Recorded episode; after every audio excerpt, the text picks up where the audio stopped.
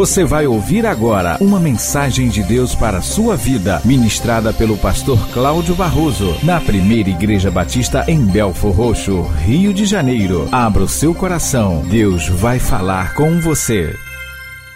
Abra sua Bíblia no livro dos, de Atos dos Apóstolos, capítulo 2. Domingo passado estive pregando aqui no livro de Atos, capítulo 2 versículos 41 e 42. Hoje eu vou estar pregando em Atos 2, 42 e 44. Diz: E perseveravam na doutrina dos apóstolos, e na comunhão, e no partir do pão, e nas orações. E todos os que criam estavam juntos e tinham tudo em comum. E perseveravam na comunhão todos os que creram estavam juntos e tinham tudo em comum. Amados irmãos, queridas irmãs, por que não? Amadas também, queridos amigos que estão conosco, você que assiste-nos pela rádio ou pela internet, por um meio de comunicação que chegou a você, está ao alcance da minha voz, a cobiça, o desejo desmedido por ter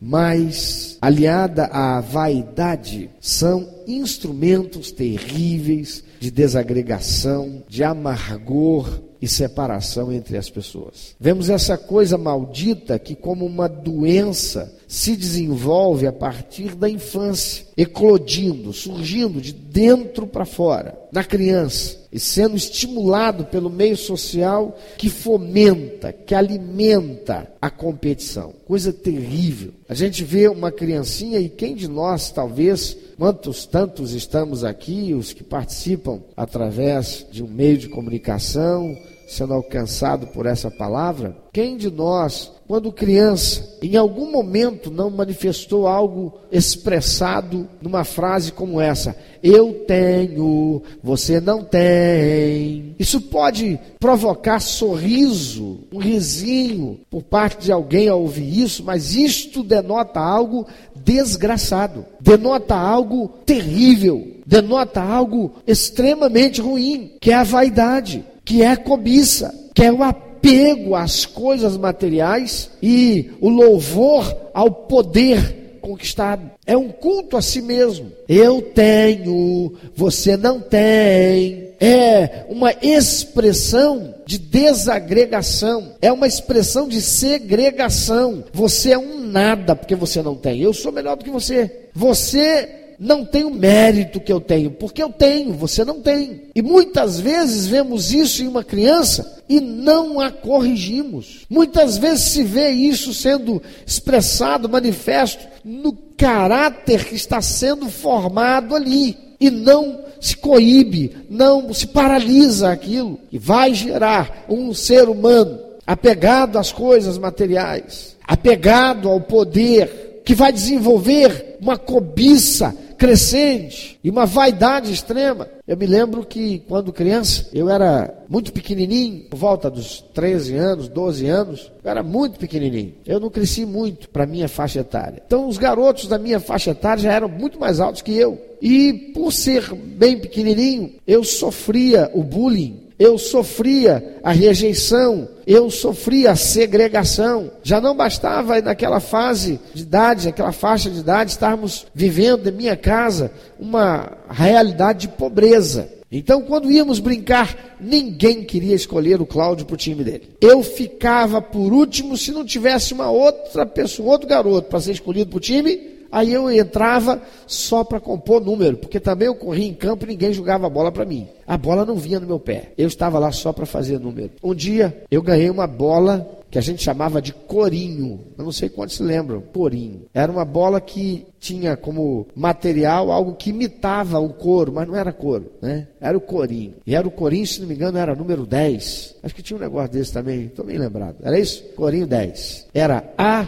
bola. Para quem tinha nossa faixa de realidade de vida material, era a bola. Eu ganhei de presente. E aí o que eu fiz? Coloquei a bola debaixo do braço e eu desci com a bola para brincar. E eu percebi que todo mundo, a garotada toda, voltou a atenção para mim por causa da bola. Uma corinho 10 novinha. O Cláudio ganhou uma bola novinha. E aí eu fui para o campo, cheguei lá e fiquei do lado de fora com a minha bola corinho. E quando eu cheguei lá, a garotada toda olhou para mim, olharam para aquela bola disse: Ei, Cláudio, joga a bola aí pra gente jogar e tal. Eu falei: Eu não, a bola é minha. Não, tudo bem, então vamos vamos parar, vamos, vamos tirar agora, vamos tirar o time aqui. Eu falei: Vamos tirar o time? Não, eu escolho. Eu descobri que eu tinha o poder. Era o poder da bola, corinho número 10. Porque quem tinha a bola era o dono. Quem era o dono da bola? Ele era o dono da brincadeira. E se tinha três times, dois jogavam, um ficava do lado de fora. Aquele que perdesse saía, entrava outro time. Mas quem era o dono da bola, ele não perdia nunca. Porque se o time dele perdesse, ele continuava entrando no time que ia entrar. Por quê? Porque ele era o dono da bola. E eu descobri que quem tinha a bola tinha o poder. Eu tenho, você não tem. Segregação, separação, privilégio em detrimento do outro. Quer dizer que porque eu era dono da bola, não, se meu time perdesse, o garoto que ficou do lado de fora, esperando a vez para poder jogar, não podia jogar, porque eu era o dono da bola, ele ia ficar sentado lá esperando. O outro time perder, para que então, se os outros aceitassem, ele entrasse lá. E assim eu fazia também aquilo que faziam comigo. Amados, uma das marcas que testemunham do novo nascimento de uma pessoa que demonstra ter ela morrido para a natureza carnal, mundana, imunda, pecadora, é que ela teve seu caráter transformado em uma coisa que se faz já presente de imediato. Ele começa a expressar generosidade. Por quê? Porque ele reconhece que ele era um miserável, ele não tinha nada, porque tudo que ele tivesse ia ficar aqui mas o espírito dele ia para o inferno e separado estaria eternamente de Deus. Então, porque ele recebeu a graça salvadora de Jesus Cristo, que ele não mereceu, arrependido, confessa-se pecador, recebe Jesus como único até suficiente Salvador, esta pessoa não pode ter outra atitude, senão, a partir daquele exato momento, começar a olhar todos os outros seres humanos com misericórdia e generosidade. Mas é isso que a gente está vendo acontecer? É isso mesmo que tem sido a expressão dos cristãos. É isto mesmo que é a expressão que você tem enquanto cristão. Você que bate no peito e diz: Eu também sou filho de Deus. A igreja primitiva, amados, era composta por crentes que, diz o texto, perseveravam na comunhão e em estar juntos tendo tudo em comum. Generosidade. Falar sobre isso, amados, é ir contra o senso comum e o status quo da sociedade competitiva em que fomos criados e estamos inseridos e que tem profunda repulsa por qualquer coisa que se assemelhe ao comunismo. Em verdade, o comunismo, enquanto sistema ideológico, político, não deu certo, porque rejeitou Jesus, porque rejeitou os princípios e valores espirituais eternos, rejeitou o poder de Deus, sem os quais o ser humano não experimenta transformação no seu caráter. Uma ideologia política não transforma o caráter do ser humano. Só o poder de Deus pode fazer isso. Só alguém sendo alcançado pela graça imerecida do sacrifício de Jesus, que morreu naquela cruz, para pagar o preço que ele não poderia pagar, para ter seu, sua comunhão refeita, restaurada e a salvação para a vida eterna após essa vida aqui, só através de Jesus. A ideologia política não faz isso. Ideologia política não produz transformação de caráter. Somente o novo nascimento espiritual e moral através de Jesus Cristo é que pode produzir isso. Fato é que aqueles cristãos lá da primeira igreja de Jerusalém perseveravam na comunhão e em estar juntos e em ter tudo em comum. O texto diz que eles perseveravam. Isso significa, queridos, que apesar das deficiências e falhas do outro, eles não desistiam, mas insistiam em permanecer juntos, em não deixar que nada os dividisse e separasse. A falha de um não implicava que olhasse para ele e o rejeitasse, que olhasse para ele e o tratasse com demérito, olhasse para ela e não quisesse mais ela no meio do seu convívio Por quê? Porque reconheciam que todos eram pecadores indignos. Cada um, na sua particularidade, tendo seu caráter transformado, vindo do mundo sem Jesus, sem Deus, sem comunhão com o Espírito Santo, tendo recebido o novo nascimento em Cristo Jesus, agora disposto a deixar-se ser tratado no seu caráter, na sua personalidade, porque morreu para aquele ser que era para viver uma nova vida em Cristo. Sabia que não era perfeito. Coisa desgraçada é quando eu vejo uma pessoa que vem para Jesus, entra na igreja, começa a frequentar, acontece uma situaçãozinha igual a essa que aconteceu aqui, um equívoco, um mal entendido, e faz queixo duro, se enche de orgulho, se enche de empáfia, se enche de sou melhor que os outros, porque que coisa é essa? Que igreja é essa? Que crentes são esses que impede a gente subir lá para cumprimentar os noivos? Pessoas assim é melhor que não estejam no nosso meio. Pessoas assim é melhor que estejam no nosso meio, sim, mas não como membros. Não como aqueles que disseram, eu fiz uma aliança com Jesus e com você, porque foram mentirosas. Pessoas assim não morreram para a vida de antes e nasceram para uma nova vida em Cristo Jesus. Pessoas assim se tornam um espinho para o corpo e não um membro enfermo que precisa de ser cuidado. Porque o membro enfermo que precisa ser cuidado,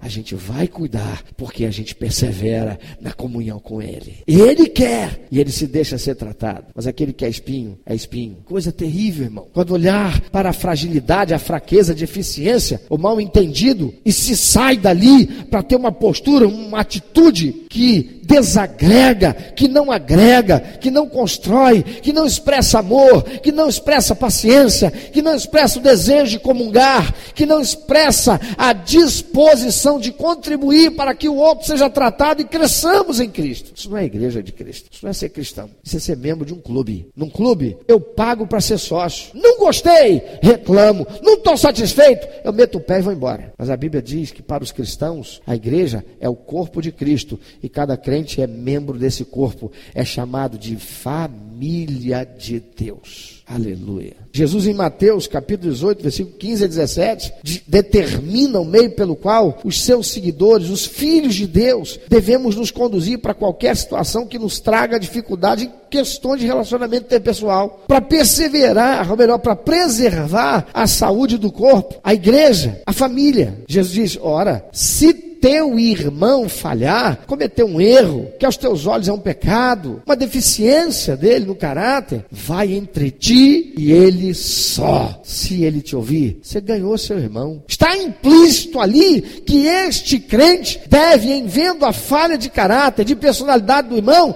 ir sozinho lá e não pegar e desabafar com ele, porque ó, o pastor César conversando comigo, falando, fez assim, fez assado, isso é feitiçaria. Quando você vai vai desabafar com uma outra pessoa, um problema acontecido entre você e outra pessoa, esta pessoa com quem você está desabafando, você está fazendo dela objeto da tua feitiçaria. Que, com que propósito você está desabafando? Não, porque eu só estou desabafando, desabafando, morra com isso dentro de você. Se não quer obedecer a Deus, porque Jesus diz, vai lá e conversa com aquela pessoa. Ele é teu chefe? Ah, não, ele é meu chefe. Imagina, ele vai me mandar embora. Obedeça a Jesus. Você obedece a Jesus, mesmo que ele te mande embora. Jesus é Deus e a palavra de Deus diz que ele honra aquele que a ele honra, e aquele que a si mesmo se humilha, ele exalta. O que está faltando é você ser crente, o que está faltando é você ser fiel, o que está faltando é você ser obediente. Eu ouço algumas pessoas dizerem assim, pastor, mas se eu fizer assim, eu fico desempregado. Falei, Deus não sabe disso. Eu achei uma coisa incrível, interessante. Véio. Amados irmãos, nesta igreja, pelo menos, pastor aqui, eu, não tenho atividade profissional, eu vivo 100% para o ministério. Logo, eu sou sustentado por aquilo que Deus me faz chegar às mãos através dos dízimos das ofertas da igreja. A igreja determinou quando eu vim para cá quanto seria meu sustento. Então, para eu ter o meu sustento, é preciso que o crente seja dizimista e ofertante, amém? Mas eu chego para o camarada e digo, meu amado, que você perca o emprego, mas obedeça a Deus, seja fiel a Ele. Eu sou doido? Será que eu estou maluco? Que eu, pastor, dou uma orientação como essa, sabendo que isso pode afetar a maneira ou afetar a receita da minha família ao final do mês. Quanto vai chegar na minha mão, para o meu bolso, para o sustento da minha família, se através do seu dízimo, da sua oferta, aqui eu vou ser sustentado? Não, eu não sou doido, não, meu amado. Para o mundo eu sou, porque a paz de Deus diz que a sabedoria de Deus é loucura para o homem. Você quer dizer que eu sou doido? doido, eu sou doidinho de pedra por Jesus. Creio nele, confio nele, nunca faltou comigo. Ele é fiel. Mas por que, que você duvida? Não pode experimentar. Porque a palavra de Deus diz: se você crer, você vai ver a glória de Deus. Mas você quer negociar ser crente. Então, se você está vendo o seu irmão falar, é teu chefe, é teu patrão, vai entre você e ele com o propósito de ganhá-lo e não de apontar o dedo de juiz. É chegar para ele e confrontá-lo em amor e não chegar lá para dar uma de santarrão para dizer no que ele errou. O apóstolo Paulo, em 1 Coríntios capítulo 1, versículo 10, ele nos apresenta um padrão de conduta saudável para obedecendo aquela ordem de Jesus, construirmos relacionamentos saudáveis e duradouros. Ele diz lá, quem sabe? Rogo-vos, pois irmãos, em nome do nosso Senhor Jesus Cristo, que faleis todos, e faleis todos uma mesma coisa, e não haja entre vós dissensões. Antes, sejais inteiramente unidos, na mesma disposição mental e no mesmo parecer. Paulo está orientando daquilo que ele recebeu de Jesus. Falar numa só linguagem. Amado, você pode ser vascaíno ou flamenguista mas aqui dentro nós somos todos irmãos, membros da família de Deus, jogamos num time só. Esse time é reino de Deus. Esse time é Primeira Igreja Batista em Belfort hoje. Agora você quer ver uma coisa? Eu ando pelo Facebook de vocês, eu vejo tudo, não vejo uma linha falando da sua igreja. Eu vejo você retransmitindo mensagem de pregador fulano, mensagem, fotozinha com texto bíblico de não sei o que de Beltrano, videozinho de sei o que lá, e não encontro uma mensagem que você compartilhou do Facebook da igreja. Você é membro do corpo? Você está perseverando em unidade? Você está contribuindo para o corpo? Você ama essa igreja? Ah, pastor, é palavra de Deus. É mesmo? Então por que você é membro da igreja? Palavra de Deus, você podia ficar sozinho em casa, frequenta a igreja por aí. Aliás, tem até a igreja do, a igreja do culto em casa e tem até a, a igreja dos que vão pela igreja. Eles lá perseveravam em estar unidos numa só linguagem. Eles falavam uma só coisa. Não aceitar divisões, facções e partidarismo. Uma igreja de Jesus não tem panelinha, meu irmão. Uma igreja de Jesus tem panela. Sabe qual é a panela? Olha só, ó, quanta, ó, olha quanto ingrediente tem dentro dela. Só olha, dá uma olhadinha, ó. Cada ingrediente bonito, mais bonito vocês estão olhando para ele. Pode rir porque isso traz alegria, né? Não existe panelinha. Não existe a turma do, do grupo pequeno é grupo pequeno para estudo, comunhão, manifestação de dons, uh, serviço mútuo. Isso é um grupo pequeno, mas não é panelinha. Nós somos o corpo de Cristo. Nós somos um só corpo no Senhor. Que beleza. O apóstolo Paulo diz que é para promover a união. Como é que a gente promove a união? Quero te perguntar uma coisa. Quantas vezes já foi dito está lá no quadro aniversário antes do mês? Procure o telefone do irmão na secretaria. Liga para ele. Manda uma mensagenzinha, um torpedozinho. Que coisa boa receber uma mensagem que ele não está esperando, dizendo: Deus te abençoe, feliz aniversário. Só isso já foi. Poxa, Fulano parou dentre tantas coisas que ele faz que deve estar ocupadíssimo com WhatsApp e Facebook, ele parou para me desejar feliz aniversário. Que coisa boa. Você faz isso? Você comemora o aniversário do teu irmão? Se o pastor não fizer, não estou a esperar o pastor fazer. É mesmo? Promover a união. Como é que a gente promove a união? Vamos ver isso um pouquinho mais à frente. Ter uma só visão, um alvo só para todo mundo. O nosso alvo é um só. Essa igreja aqui tem um alvo só. Quem não quer andar por esse alvo fez errado quando fez uma aliança com a igreja. Porque todo mundo, para ser membro dessa igreja, tem que fazer aliança com o pacto de membresia, e no pacto de membresia nós temos um alvo só. O que, que é a nossa declaração de visão? Onde queremos chegar. A igreja do Senhor Jesus, amados, deve desconstruir as diferenças e promover a igualdade. Se todos forem dizimistas fiéis e adorarem a Deus com integridade, liberalidade, amor, ofertando generosamente, a igreja poderá e deverá promover, proporcionar a todos igualmente as oportunidades. Então não terá a filha do irmão que tem poder aquisitivo mais privilegiado na igreja, que vem aqui e realiza aquela celebração de 15 anos e aquela festa de 15 anos, e a filhinha daquele irmãozinho que está desempregado e não tem condição para fazer nada para ela aqui nessa igreja, glória a Deus, isso não acontece. Mas irmãos, a gente tem que estar tá lembrando disso sempre. A gente tem que estar tá lembrando disso sempre. Quem é que veio de outras igrejas que não foi convertido aqui nessa igreja? Levanta bem alto o braço. Quem vem de outras igrejas? Você chegaram aqui não encontraram uma igreja igual de onde você veio, não. Essa igreja aqui não. Essa igreja aqui a gente não vende lanche. Essa igreja aqui nós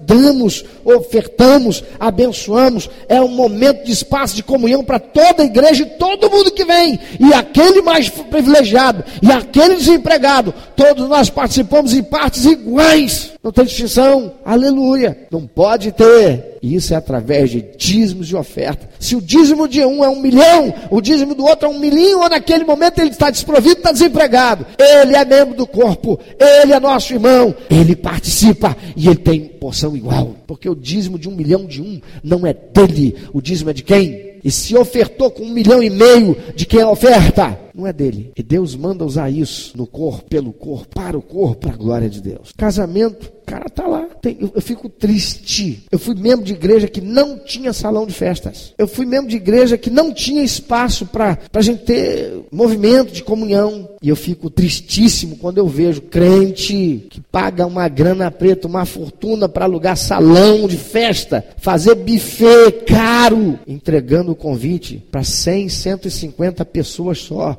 sendo membro do corpo de Cristo, a igreja, e a igreja, os seus irmãos não podem participar. Por quê? Porque ah, no salão da igreja não, tá feinho, né? O que, que é o importante? É a vaidade da aparência? Então tá errado. Porque eles perseveravam na comunhão. Não havia distinção, não havia segregação, não havia nada que trouxesse qualquer dificuldade para qualquer um deles participar em comunhão. Porque se eu vou fazer a minha festa, mas eu vou distribuir convite para 100, para 150, para 200, então é melhor nem dizer para a igreja que vai casar. Porque está errado. Por que, que está errado? Porque a segregação pregação. Talvez você tenha errado no passado e eu não estou te julgando, mas nós temos que conhecer a verdade para que sejamos libertos por ela. Porque quem de nós aqui no passado não cometeu pecado nenhum? Joga a primeira pedra em cima de mim agora. Então nós temos que corrigir daqui para frente. E quem está chegando precisa aprender. Gálatas capítulo 6, versículo 10, diz-nos o que a palavra de Deus? Façamos o bem a todos, mas principalmente aos domésticos da fé. E a gente está fazendo isso quando a gente segrega? Ou nós estamos sendo aqueles que querem dizer, eu tenho, você não tem, por isso que eu não te levo para minha recepção, para minha festança. Pode, né? Não pode. Fazer o bem a todos. Amados, o que é que nós visamos quando nós vamos fazer, por exemplo, uma festa? O que, é que a gente visa? A gente vai dar comida para quem tem comida e não tem falta de ter comida. E aí eu me lembro do, da parábola de Jesus contando daquele homem que ia fazer as bodas do seu filho, festa do casamento do filho. Ele era muito rico e ele mandou que os seus empregados fossem pela cidade distribuindo os convites para todo mundo que era da estirpe, do ambiente, da, do relacionamento e da realidade social dele. E cada um dava a sua desculpa. Ah, infelizmente não vou poder. Ah, infelizmente eu tenho que fazer. Ah, infelizmente eu tenho que fazer aquilo. E aí o pai daquele moço, não querendo que a festa ficasse sem convidados, já tinha preparado tudo. Manda então que vão os seus empregados por todos os campos valados e vilas e forçassem a entrar na festa todos aqueles que não eram a prioridade da expectativa daquele homem, porque não faziam parte do seu contexto social. E lá não diz forçar no seguinte, manda soldado e bota ele lá dentro, não. Significa dar uma força ele participar. Sabe o que, que, é? Não, mas poxa, mas eu não tenho condição. Olha, eu não tenho nem um calçado direito. Tem problema, a gente vai providenciar. Eu quero te perguntar: tem gente que agora não, porque está olhando para a igreja aqui, deve estar tá imaginando assim: essa igreja aí, deve, o povo deve estar tá ruim mesmo, né? A igreja feia, tudo cai nos pedaços, que a gente está fazendo reforma. Mas apesar de estar desse jeito, ainda há pessoas que param passam ali na frente e dizem assim: eu, quem sou eu para entrar nessa igreja? Pensa que aqui só tem ricos e milionários. Ricos e milionários não tem, não. Tem gente gente muito rica porque é filho do Deus vivo. Mas eles se sentem constrangidos para vir entrar. E a palavra de Deus para nós é dar uma força para eles entrarem. O que, que falta para eles virem? Aí eu quero te perguntar, meu amado: aquela pessoa que está lá na tua vizinhança, ela não tem dinheiro para pagar passagem para vir para a igreja. Você tem carro. Por que, que tu não vem atrás tua família e volta lá para pegar aquela pessoa? A pessoa idosa. Ela não pode mais vir sozinha. Por que, que você não vai lá e procura saber? Coloca ela dentro do carro e traz. Traz essa alegria para ela. E para a igreja. Façamos o bem a todos, mas principalmente aos domésticos da fé. Nós queremos as bênçãos de Deus, irmão. Nós somos egoístas. E muito do que não temos recebido é porque nós não damos. Não temos disposição para dar. E a palavra do Senhor diz: dai, dai. Você já leu a Bíblia, amado? Então, se você leu, deve saber. Jesus dizendo: dai e ser-vos-á dado. Boa medida, recalcada, sacudida, transbordante, te lançarão no regaço. Sabe o que significa isso? Porque você dá, você vai receber de Deus. A tua disposição para ser bênção na vida das pessoas fará de você abençoado por Deus. Por que é que tem crente que não está recebendo nada de Deus? Porque está dentro de casa esperando Deus fazer alguma coisa por ele, por ela. Não vai ter não, mano. não vai ter não. Mas aqueles crentes lá do começo perseveravam e tinham tudo em comum. Utopia? Isso parece uma utopia. Eu ouvi isso ao longo da minha vida inteira. Utopia. Primeira vez que eu li essa palavra, utopia, eu era assinante do Círculo do Livro. Eu não sei quem se lembra desse negócio. Círculo do Livro era uma instituição que você fazia uma assinatura, era um clube de, de leitores. E você assinava e todo mês você pagava uma taxa e você tinha direito a receber uma quantidade de livros. E você poderia também adquirir outros livros é, com preço subsidiado, por você ser sócio do Clube do Livro. E eu lia muito, e eu me lembro, lá uma vez eu lendo o catálogo, e eu encontrei lá um livro chamado Utopia. Falei, Utopia? O que, que é esse negócio? E eu fui ver qual era a definição para utopia. Utopia é algo que é um sonho que nunca pode se realizar. É um ideal que é grande demais, você nunca vai alcançar é algo que é irreal, é impossível de ser realizado. Isso é uma utopia. Então Deus está mandando que nós vivamos uma utopia. Ele está dizendo que nós, aliás, para nós hoje, porque para aqueles cristãos do princípio, eles viveram e não foi utopia. Por que é que eles viveram e para eles não foi uma utopia? Eu vou dizer para você uma coisa que facilita a gente viver isso ali. Sabe o que é? Primeiro, eles eram um povo oprimido. Eles eram oprimidos pelo Império Romano. Eles eram um povo que pagavam altíssimos impostos. Eles tinham que sustentar a vida nababesca do imperador e toda a sua corte romana. Eles tinham que contribuir para o sustento e a expansão do Império Romano. Eles viviam sob perseguição. E quando se tem opressão, a gente reconhece o quanto nós somos incompetentes, incapazes, ineficientes, ineficazes e desprovidos. Será que é preciso a gente viver isso para a gente começar a dar valor à verdade que nós dissemos ter assumido por reconhecer que estávamos mortos para Deus, íamos morrer para o inferno e recebemos Jesus como único eterno suficiente Salvador, reconhecendo que foi preciso o sacrifício dele morrendo naquela cruz para me dar a salvação. Por causa disso, eu morri para quem eu era e vou viver uma nova vida em Cristo. Se isso fosse suficiente por si só, estava bom demais porque é isso que deve acontecer. A utopia, não, amados, não é uma utopia, é um alvo a ser perseguido. O que diz a visão que Deus nos deu? Queremos ser uma comunidade viva de cristãos autênticos. Isso é uma utopia aos olhos do mundo, porque cristão autêntico não existe nenhum na face da terra, começar de mim ninguém é. Ninguém será, mas é nosso alvo, é o nosso objetivo e nós temos que fazer tudo com todo o esforço de corpo, alma e espírito para chegar lá dia a dia, morrendo cada vez mais para nós mesmos, pelo bem de todos, pelo bem da igreja, pelo bem do reino, pelo bem da realização, cumprimento da visão. Você se faz um mentiroso se não acredita nisso e nada faz para realizar pois diz ser cristão, mas não tem compromisso de fazer a sua parte em obediência. A nossa visão diz que queremos ser uma comunidade viva de cristãos autênticos. Uma comunidade viva é uma comunidade que comunga com amor, liberalidade, generosidade, alegria na comunhão. É uma comunidade de crentes que estão o tempo todo buscando conhecerem-se a si mesmos e não apenas ficarem presos e circunscritos àquele grupinho de três, quatro, meia dúzia do seu relacionamento, com quanto seja nada natural, normal, que assim tenhamos mais intimidade com menos do que com todos. Isso é impossível ter intimidade com todos. Mas não ficamos presos apenas àquele grupinho. Também somos generosos para honrar a Deus, sabendo que através disso nós também seremos abençoados, porque é dando que se recebe. Já muito bem registrou São Francisco de Assis. E nós temos uma missão. Qual é a missão?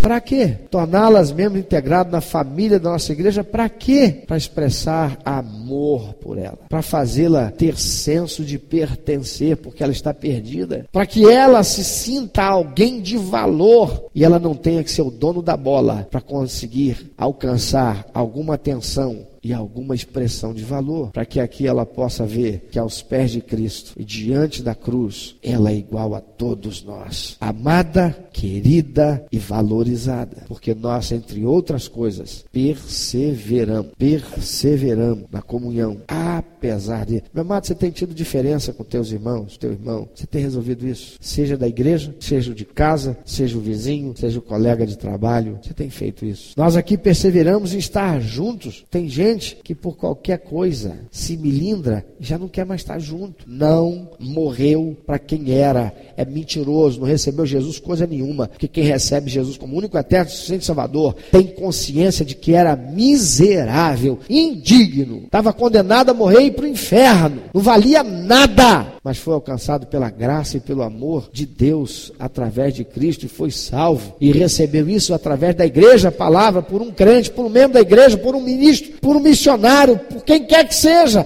que teme a Deus e deu esse testemunho, fez chegar a palavra do Evangelho até ele, até ela. Por isso, morre para quem era e começa a viver uma vida pautada pelos princípios e valores de Deus, deixando seu caráter ser moldado à luz do que determina Deus, a expressão de amor, de compaixão, de graça, perseveravam e tinham tudo em comum. Você tem tido a disposição de ter tudo em comum? Ou vaidade, cobiça, apego a coisas, desejo de projeção e ser visto é maior do que caráter de Deus, que deveria estar sendo formado em você para expressar amor, perseverança no carinho e na comunhão. Quando você vê um teu irmão fraquejando na, no caráter, falhando por causa de fragilidade na personalidade ou no caráter, você vai até ele e pratica Mateus 18:15, buscar ganhá-lo em amor. Se ele não te entendeu, você pratica Mateus 18:16, buscar ganhá-lo lo